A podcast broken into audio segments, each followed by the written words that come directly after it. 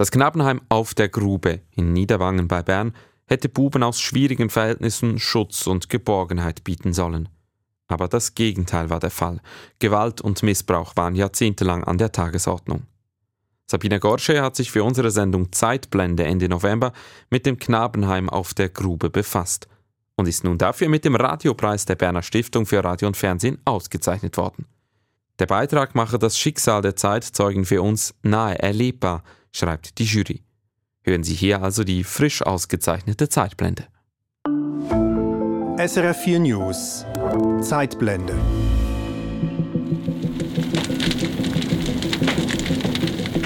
4. August 2002.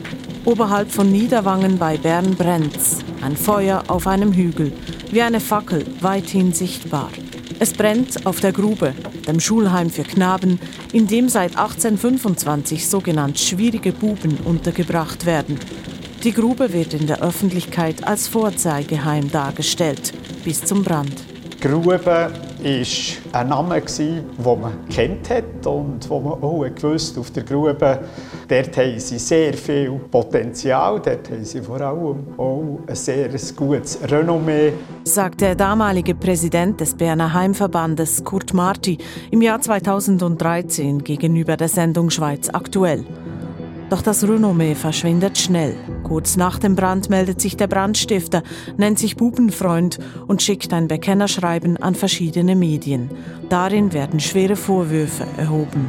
Es geht um Misshandlungen, körperliche, psychische und sexuelle Gewalt. Der Brandstifter fordert die Schließung des Heims. Und nun melden sich ehemalige, die sogenannten Grubebuben, in den Medien zu Wort und berichten Haarsträubendes. Also ich habe selber an meinem eigenen Leib erlebt, dass Übergriffe passiert sind worden, vor allem von den Buben gegen Buben. Und ich habe erlebt und selber auch gesehen, das Nacht, was da abgelaufen ist, auch mit Lehrern. Das ist so weit gegangen, dass man zum Teil Nasenblüten hatte, dass man sich Haarbüschel ausreißen konnte. Und es war so, gewesen, dass der Lehrer meistens vor das Pult gestanden ist und dann mit beiden Armen ausgeholt hat und mal reingeschlagen hat und dann mit beiden Hängen ins Gesicht, also in die Haare gefahren ist und umgerupft hat. Und es war so, gewesen, dass also sogar Pult schräg gestanden sind. Was ist da in der Vergangenheit geschehen? Als ich raufgekommen hat ähm, der Heimleiter reingeschlagen, der Lehrer reingeschlagen, ähm, der Schreiner, der Bauer. Das war so üblich. Gewesen.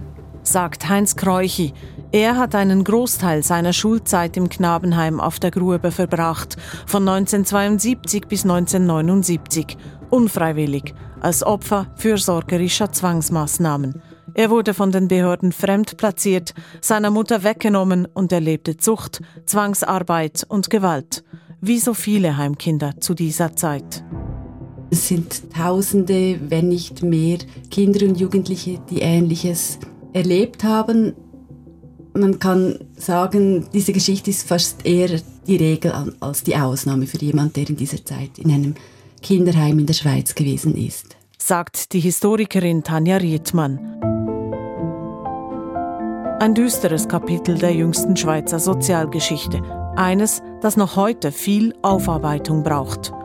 Das ist die Geschichte einer geraubten Kindheit. Die Zeitblende zum Knabenheim auf der Grube. Ich bin Sabine Gorge. Die Grube ist ein weitläufiges Landgut mit mehreren Wohnhäusern und Ställen, darum herum Weiden, Felder, Wald. Es ist der ehemalige Sommersitz der Berner Patrizierfamilie von Tavel, erstellt auf einer ehemaligen Lehm- und Sandgrube, daher der Name. Seit mehreren Jahren ist die Grube kein Knabenheim mehr, sondern ein Seminarzentrum. Es findet gerade ein Kinderlager statt. Da hat sich einiges da. Für die Zeitblende kehrt der ehemalige Heimbub Heinz Kreuchi zurück auf die Grube, an den Ort, an dem er als Kind so gelitten hat und von dem er bis heute immer noch träumt. Wenn ich von hier, von hier oben träume, dann, dann träume ich meistens vom Speissaal.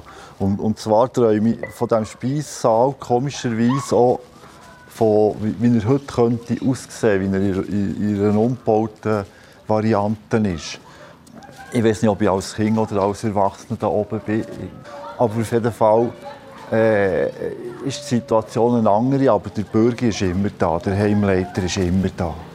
Der Heimleiter, Paul Bürgi, der die Grube von 1966 bis 2000 leitete, mit strenger Hand, patriarchalisch, autoritär, geprägt von militärischem Geist. Heinz Kreuche steht im Speisesaal und schon kommen die Erinnerungen. Und eben, wenn man dort spät ist, kam, ist die Tür zu, da man musste klopfen. Und dann hat er dann vielleicht gerufen, ja, dann hat man rein dürfen und dann hat man hier einen Schaft herstellen, weil man zu spät war. So, so hängen auf dem Rücken und warten, bis er gesagt hat, man darf jetzt absitzen. Oder? Und wenn es ihm nicht passt hat, er ihm stehen bis, bis, man fast, bis die anderen fast fertig waren mit Essen. Oder? Da ist man einfach nicht zum Essen gekommen. Wer ins Bett geüffelt hat, hier vor der Dauerwärme müssen stehen. Dass alle gesehen haben, der hat letzte Nacht ins Bett geüffelt. Demütigungen gehörten zum Alltag. Aber nicht nur das. Weiter geht's in den Raum, in dem die Knaben ihre dreckigen Schuhe waschen mussten, zur Stiefelwaschanlage. Da war eben der Bürger extrem stolz darauf. Ein Heim mit einer Stiefelwäschanlage und hier zum Schuhputzen so röst. Und da konnte man nachher da raus wieder gehen mit den Zockeln, mit den sauberen Schuhen. Und, äh, und hier sind eben die Metallgestelle und das war wirklich militärisch super ordentlich. Gewesen. Man musste eben die Schuhe immer so der Woche kontrolliert worden.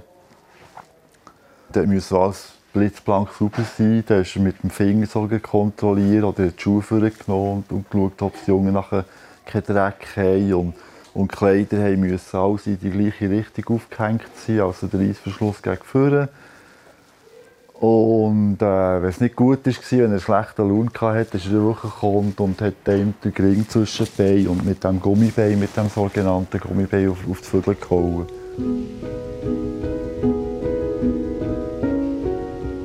Neun Jahre alt war Heinz Kreuchi, als er zusammen mit seinem älteren Bruder auf die Grube kam. Zuvor wurde die Ehe seiner Eltern geschieden, der Vater hatte oft zugeschlagen. Die Mutter blieb zurück in der Berner Altstadt mit drei kleinen Kindern, wenig Geld und geriet ins Visier der Fürsorge. Der Fall der Familie Kreuchi sei typisch für diese Zeit, sagt die Historikerin Tanja Rietmann. Sie forscht am Interdisziplinären Zentrum für Geschlechterforschung der Universität Bern unter anderem zu fürsorgerischen Zwangsmaßnahmen und Fremdplatzierungen. Es waren zumeist nicht immer, aber sehr häufig auch Menschen, die eher einer sozialen Unterschicht angehörten, die zum Beispiel ähm, Leistungen von der Fürsorge aus der heutigen Sozialhilfe bezogen oder einmal bezogen hatten, zum Beispiel, oder die aufgrund eines unehelichen Kindes kam man automatisch mit den Behörden in Berührung, weil ein solches Kind hat dann einen Vormund bekommen. Also die Mutter wurde nicht automatisch zur erziehungsberechtigten Person. Und ein ökonomischer Druck bestand zumeist auch, zum Beispiel eben auch auf alleinziehenden Müttern. Und es waren Menschen, die auf diese Weise schon so ein bisschen im Visier der Behörden waren, die schon ein bisschen Kontakt zu den Behörden gehabt hatten. Im April 1972 beschloss die Vormundschaftskommission der Stadt Bern, gestützt auf Artikel 284 ZGB, die Einweisung der beiden Kreuchi-Brüder ins Knabenheim. Begründung, die Mutter sei mit der Erziehung überfordert. Irgendwann hat es so, jetzt gehen wir da ein Heim schauen, wo du herkommst, du die Brüder. Und äh, ist da die eine Tante vor Fürsorge mitgekommen, vor allem die Vormundschaft, Fürsorgerin. Und von dem Gefühl her, es war sehr schwierig. Also es war überhaupt keine Frage, ob ich das wollte oder nicht. Das war jetzt einfach eine Tatsache, dass wir daher kommen. Die kleine Schwester blieb bei der Mutter. Die Familie wurde auseinandergerissen. Solche Entscheide wurden oft willkürlich gefällt, sagt die Historikerin Tanja Riedmann einen einzelnen Vormund, eine einzelne Behörde, die ab einem gewissen Zeitpunkt gesagt hat, so es reicht, wir müssen etwas machen, so geht es nicht mehr weiter, hat vielleicht schon eine Zeit lang gefunden, das geht wie nicht mehr und es gab kaum Diskussion in einem Kollektiv, vielleicht einen zweiten oder einen vierten Blick auf einen Sachverhalt, wie man es heute machen. Wenn dann einmal ein solcher Entscheid gefällt worden ist, dann gab es eigentlich kein Entrinnen. Im Gegenteil, wenn man sich dann noch gewehrt hat dagegen, weggelaufen ist, einen Rekurs eingelegt hat, war das eher noch eine Bestätigung, dass der Entscheid, der gefällt worden ist, dass man eine solche Person eben wieder auf den richtigen Weg zurückbringen muss, der richtige war, weil sie sich ja eben jetzt wieder renitent verhält. Hinterfragt wurden diese Entscheide nicht. Eine Aufsicht gab es zwar. Das große Problem war, dass sie kaum umgesetzt wurde. Man hatte nicht mal minimale Vorschriften eingehalten, um zum Beispiel einen Pflegeplatz einmal im Jahr zu beaufsichtigen. Es wurde kaum gemacht. Zum Teil waren auch die gleichen Behörden, die die Aufsicht hatten, die Entscheide gefällt waren, es, oder die gleichen Personen, die in diesen Gremien gesessen sind. Also faktisch hat die Aufsicht nicht funktioniert. Bis in die 1980er Jahre im Kanton Bern die grosse Logik war auch, dass es geheißen hat, du bist vielleicht eins oder zwei Jahre da oben, und es daheim wieder besser geht, kannst du wieder heimgehen. Und das ist etwas, wo die ganze Familie ist belogen wurde, weil unsere Mutter die hätte keine Chance gehabt, uns rauszuholen. Das ist äh, über den Paragraph 284 ist das so beschlossen gewesen, in zwei Sätzen ähm, in dieser Verfügung. Und äh, nach diesem Paragraph ist einfach, äh, sind die Eltern äh, und die Angehörigen ähm, nicht berechtigt, ihre Kinder wieder zurückzubekommen.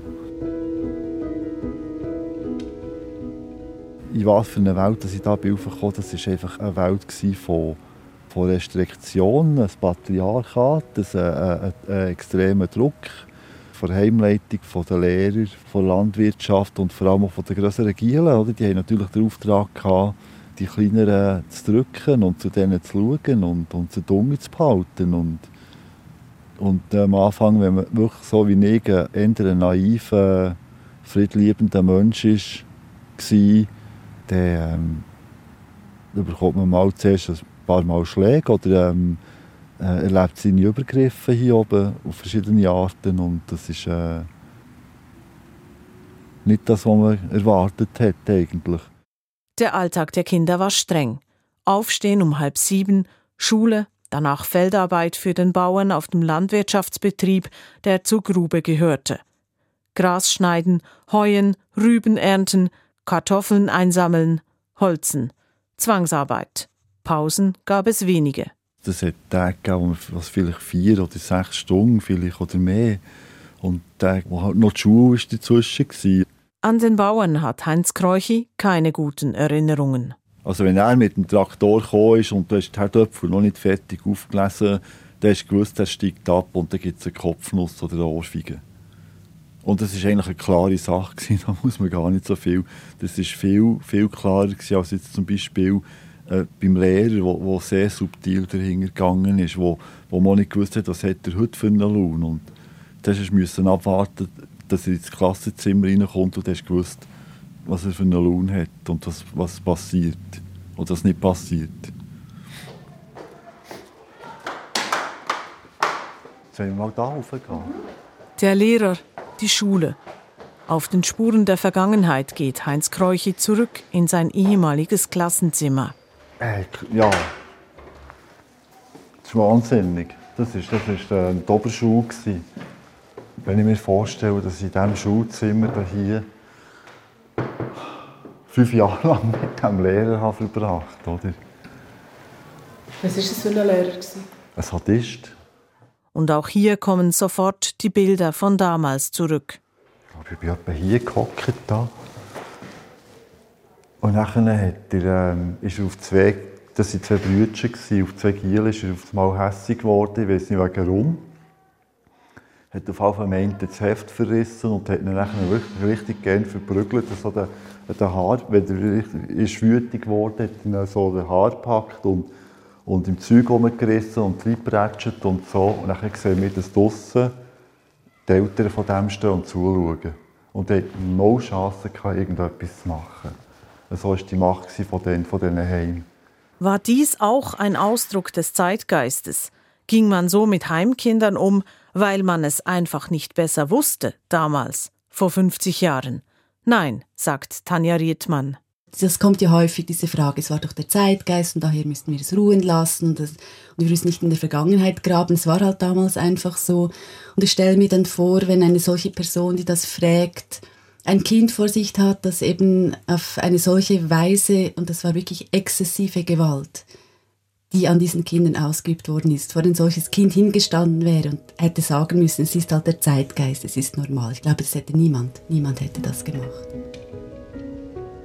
Warum haben sich die Gielen nicht solidarisiert? Warum haben sie sich nicht gewehrt? Und das kann man sich einfach gar nicht vorstellen, wenn man nicht dort oben war, dass man sich schlichtweg nicht wehren kann. Ja, wir waren Kind. Wir waren Kind und dann gibt es den Paragraph und die wissen genau, die Gofen kommen nicht mehr heim. Und daheim ist eine ledige, überforderte, alleinstehende Frau, Mutter, und die kann sich nicht wehren. Und die Gielen sind vier Wochen hier unter unserer Obhut, bevor die wieder mal heim können, kurz. Und die wissen genau, das ist wie ein Freipass, dort kannst du machen, was du willst. Der Heimleiter hat dann noch plagiert, schaut mal, wie schön das ihr da habt. Es ist kein Zaun rundum. Und wir haben gewusst, wir könnten abhauen. Es haben ein paar probiert, auf die Kurve zu gehen, aber nicht Menge, zwei oder drei. Und wir haben gewusst, du kannst ja nie her. Du kannst nie her. Wenn du heimgehst, ähm, holt die Schmier sofort ab wieder. Und, aber wir hätten nie her können. Und wir waren nachher noch so naiv. Er hat gesagt, schaut, wie schön dass ihr da habt, kein Zaun und so. Und äh, wenn ihr abhaut, dann kommt ihr in, in, ein, in ein geschlossenes Heim. Und das haben wir geglaubt. Ja, wir haben effektiv geglaubt, es gibt ein schlimmeres Heim als Grube. 2002 brennt es auf der Grube, Brandstiftung. Verletzt wird niemand, der Sachschaden beträgt jedoch einige hunderttausend Franken. Und der Brand setzt die Behörden unter Druck. Ehemalige Heimkinder melden sich bei verschiedenen Medien und beginnen ihre Geschichte zu erzählen. Der Kanton Bern lässt die Vorwürfe abklären von Altobergerichtspräsident Uli Hofer. Er kommt zum Schluss, dass im Knabenheim auf der Grube Schüler über Jahre körperlich bestraft wurden. Seit den 1960er Jahren betraf das etwa 1000 Knaben. In der Medienmitteilung zum Untersuchungsbericht von 2003 heißt es, 15 Zeugen erheben den Vorwurf, auf der Grube sei körperlich bestraft worden. Teilweise werden die Körperstrafen als hart geschildert. Wegen der Körperstrafen und des großen psychischen Drucks bezeichnen die Zeugen das Klima im Heim allgemein als angsteinflößend. Die befragten Heimangestellten geben zu Protokoll, dass von fast allen Heimangestellten körperlich bestraft worden sei. Doch der ganze Untersuchungsbericht von 2003 ist nicht einsehbar, weder in der Berner Sozialdirektion noch im Berner Staatsarchiv. Auf Anfrage sagt der Verfasser Uli Hofer, viele der Missstände hätten sich bestätigt. Es geht aber nicht nur ausschließlich um körperliche und psychische, sondern auch um sexuelle Gewalt. Sexuelle Handlungen unter den Knaben bis hin zu Vergewaltigungen seien in der Zeit der früheren Heimleitung tabuisiert worden. Aber die Vorwürfe der sexuellen Gewalt, auch seitens der Angestellten, so wie sie von Zeugen beschrieben wurden, diese Vorwürfe habe er in seinem Bericht nicht erhärten können, sagt Uli Hofer. Niemand wurde für den Umgang mit den Knaben auf der Grube je gerichtlich zur Rechenschaft gezogen. Die Taten sind mittlerweile verjährt. Der Heimleiter wurde im Jahr 2000 pensioniert. Er und seine Frau sind beide hochbetagt und wollen sich nicht mehr dazu äußern. Nur so viel. Sie würden bis heute komplett falsch dargestellt. Sie hätten ein gutes Gewissen und immer nur das Beste für die Buben gewollt, sagt seine Frau auf Anfrage. Der Lehrer wurde 1997 entlassen, war danach aber noch mehrere Jahre als Kirchgemeinderatspräsident in einer Berner Gemeinde tätig. Er reagiert nicht auf eine Anfrage. Für alle Beteiligten gilt die Unschuldsvermutung. Und der Brandstifter? Er konnte 13 Jahre nach der Brandstiftung ermittelt werden und legte ein Geständnis ab. Sein Motiv? Er sei selbst in Heimen aufgewachsen, jedoch nicht auf der Grube. Die Tat ist aber verjährt und hat für ihn keine Konsequenzen mehr.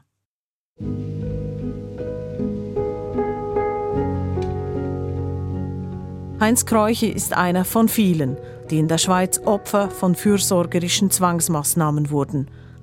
Bis 1981 waren in der Schweiz Zehntausende Kinder und Erwachsene betroffen, Heimkinder, Verdingkinder Menschen, die ohne strafrechtliches Urteil in Anstalten, sogenannt administrativ, versorgt wurden. Wie viele Heimkinder es waren, dazu gibt es keine genauen Zahlen, sagt Historikerin Tanja Rietmann. Es hat mehrere hundert Heime in der Schweiz gegeben. Die Grube dort waren ungefähr 1000 Knaben. Es waren Tausende von Kindern und Jugendlichen in, in Heimen in der Schweiz im 19. und 20. Jahrhundert. 2013 dann die offizielle Entschuldigung des Bundesrates durch Simonetta Sommaruga bei den Opfern fürsorgerischer Zwangsmaßnahmen und Fremdplatzierungen. Für das Leid, das ihnen angetan wurde, bitte ich Sie im Namen der Landesregierung aufrichtig und von ganzem Herzen um Entschuldigung. Diese Entschuldigung und die Anerkennung des Unrechts durch die höchste politische Stelle sei wichtig gewesen, sagt die Historikerin. Das hat wirklich einen Aufbruch auch bedeutet, gesellschaftlich und politisch. Der Bund hat große Untersuchungsprogramme in Auftrag gegeben, die zum Teil noch laufen. Es gab viele Einzelinitiativen, einzelne Institutionen, Kantone, die ähm, bestimmte Aspekte aufgearbeitet haben.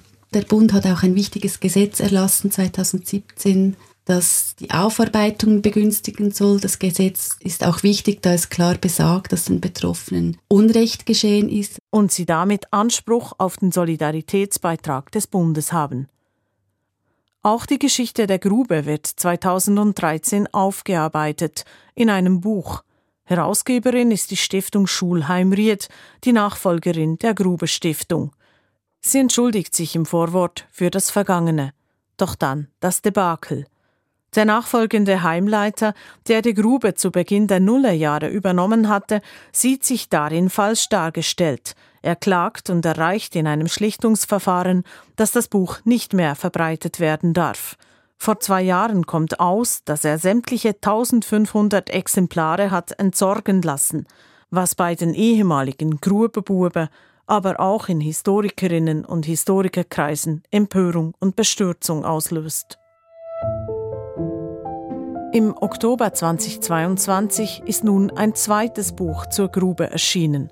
Heinz Kreuchi ist einer der Herausgeber, zusammen mit Tanja Rietmann, weiteren Historikerinnen und Journalisten. Es ist eine Chronik der Ereignisse und enthält persönliche Porträts von acht ehemaligen, darunter auch Heinz Kreuchi. Einige sind anonym verfasst. Zu schmerzhaft sind die Erinnerungen, zu tief die Wunden. Historikerin Tanja Rietmann sagt, der Start in ein erwachsenes, selbstständiges Leben war für viele extrem schwierig. Ganz viele sind gescheitert, sind abgerutscht, ähm, haben sich suizidiert, leben heute nicht mehr. Und jene, die es trotz einer Heimvergangenheit geschafft haben, auf eigenen Füßen zu stehen, ein gesundes Leben zu führen, das sind nur die Stärksten, denen das überhaupt gelungen ist. Und das ist eigentlich das ganze Paradox an dieser, dieser Zwangsfürsorge, dass der Effekt war der gegenteilige von dem, was man sich eigentlich erhofft hatte. Heinz Kreuchi ist einer der wenigen, die es geschafft haben, sich ein einigermaßen eigenständiges Leben aufzubauen.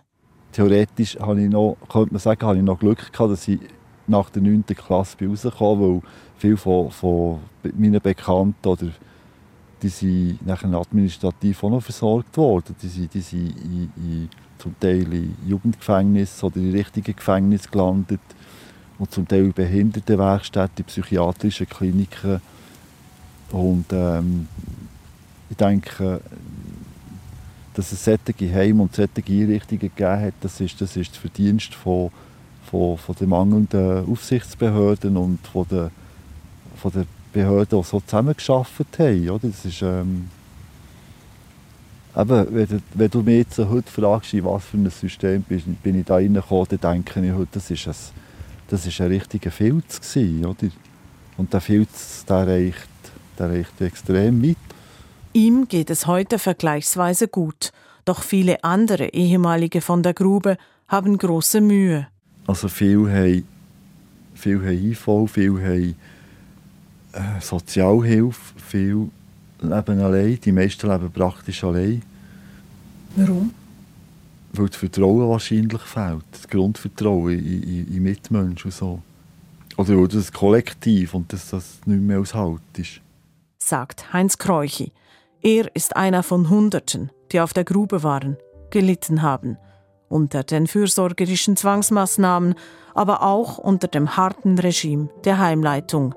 Sein Schicksal steht für viele andere Heimkinder, deren Geschichte noch nicht aufgearbeitet wurde. Das war die Zeitblende zum Knabenheim auf der Grube. Weitere Informationen finden Sie online auf srf.ch-zeitblende. Technik Reto Fellmann, Mitarbeit Recherche und Archive SRF. Mein Name Sabine Gorschi.